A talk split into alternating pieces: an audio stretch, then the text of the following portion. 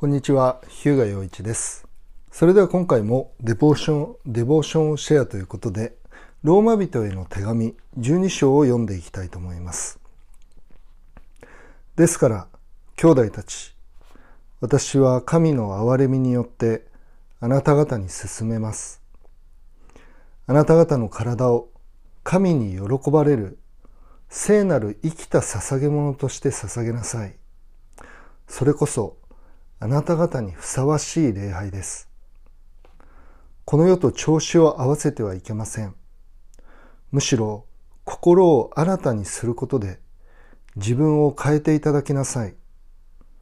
そうすれば神の御心は何か、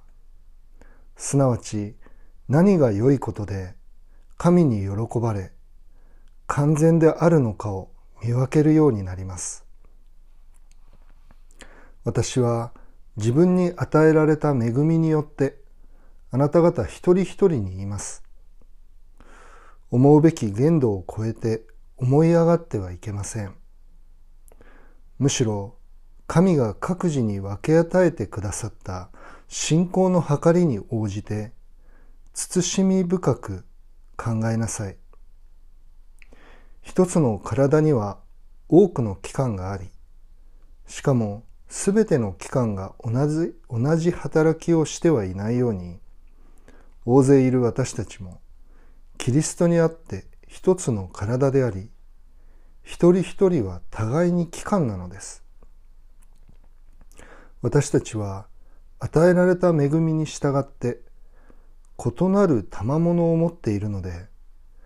それが予言であれば、その信仰に応じて予言し、奉仕であれば奉仕し、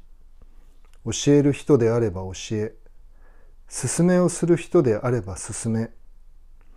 分け与える人は惜しまずに分け与え、指導する人は熱心に指導し、事前を行う人は喜んでそれを行いなさい。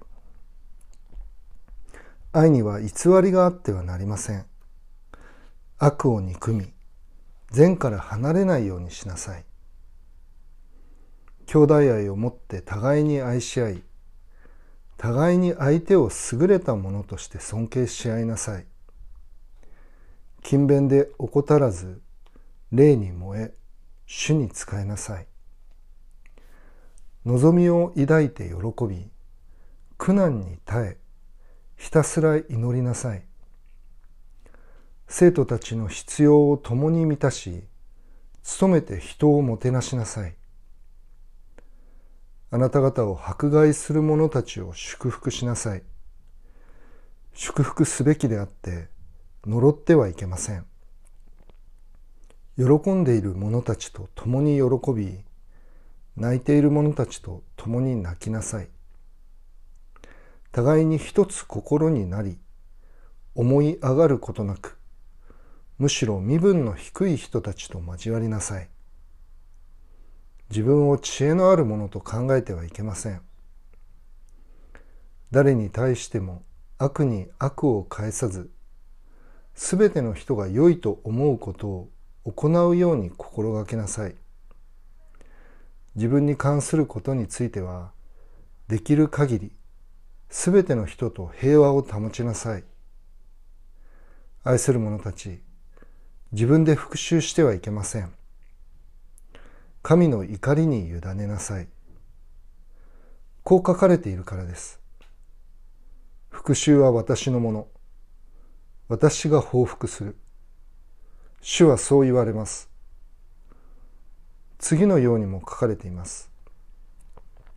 もしあなたの敵が飢えているなら食べさせ、乾いているなら飲ませよ。なぜなら、こうしてあなたは彼の頭上に燃える炭火を積むことになるからだ。悪に負けてはいけません。むしろ善をもって悪に打ち勝ちなさい。はい。ということで、えー、ローマの12章を読みました。えー、ローマの12章以降ですね、まあ、ローマ人への手紙は大きく 2, 2箇所、あの、2つの部分に分けることができて、12章から、最後までが、後半部分ということになります。で、11章までがあの11章の時にもお話したんですが、まあ、教理的な部分ですね福音のま内容というかどのようにして私たちが救われ、まあ、神の命に預かるものになったのかということが語られているわけです。そして12章以降、まあ、今日読んだところ以降はそのように救われた、まあ、神に愛されている私たちが、まあ、どのように生きるのかということですね。で最初に、まあ、神様に自分を捧げなさい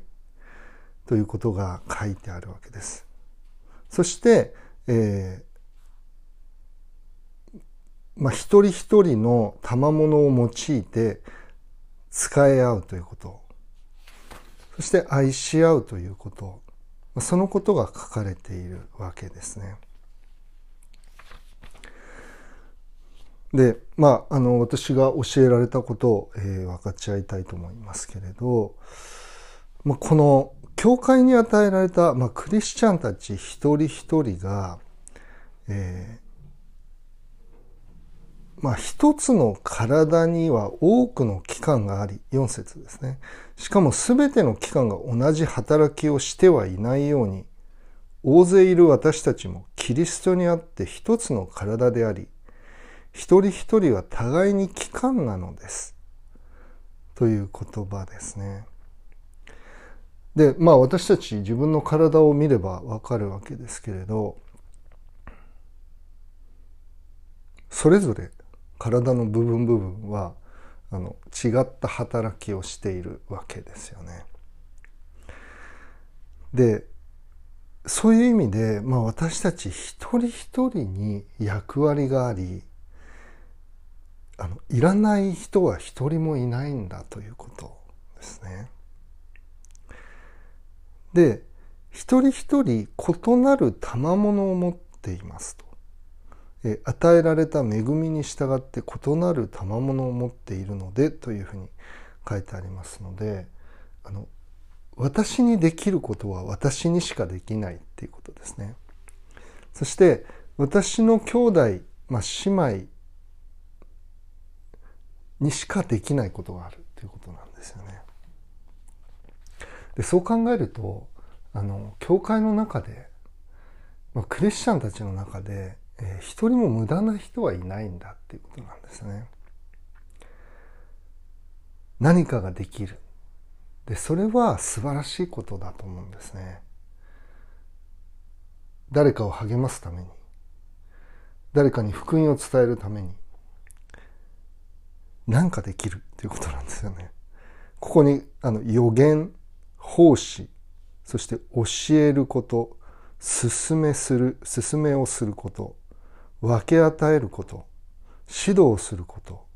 事前を行うこととまああの大まかなものが書かれていますけれどその形はいろいろだと思うんですよね。でも何かができるあの全てはできないけど何かはできるってあのよく言う そういう言い方最近すると思うんですけどできることをさせてもらえるということですね。まあ、この考え方っていうのはあの第一コリントのところでもさらにあの展開されていく考え方ですけれどあのいろんな賜物があってね一つの体に多くの部分があるというところですけれど、まあ、そのように神様があの私たちに賜物を与えてその賜物を用いて、まあ、使えるチャンスが与えられているということを本当に心から感謝したいと思います。まあ、不十分なものではあるんですけれどそして罪に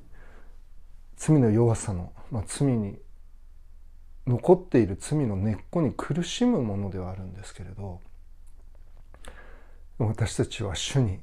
用いられることができる。まあ、それは幸いなことだなということを思わされます。では祈ります。天のお父様私たちはイエス様の愛によって救われイエス様のものとされました。その私たちにあなたが賜物を与えてくださりイエス様に兄弟姉妹に失われた魂に仕えることができるという恵みをありがとうございます。私たち多くの賜物を持っている者もいれば少ししか持っていない者もいます。しかし何かを与えられているということ。私たちが救われて信仰に歩んでいるということ。それだけでもお互いの励ましになるということを覚えてありがとうございます。どうか私たちがいただいたものを用いてあなたに使えることができるように。今日も力をお与えください。良い賜物は私たちの内からではなくあなたから来るということを覚えながらその賜物を豊かに用いることができますようにお願いします。何よりも失われた魂が滅びから命に移るために私たちが魂を愛し仕えまた機会を用いて福音を証しできるように助けていてください。罪の報酬は死です。しかし神の賜物は私たちの主キリストイエスにある永遠の命です。私たちはそれを信じていますのでその信じた通りに生きることができるように助けていてください。感謝してイエス様のお名前によってお祈りします。アーメン。それでは今日ここまでにしたいと思います。ありがとうございました。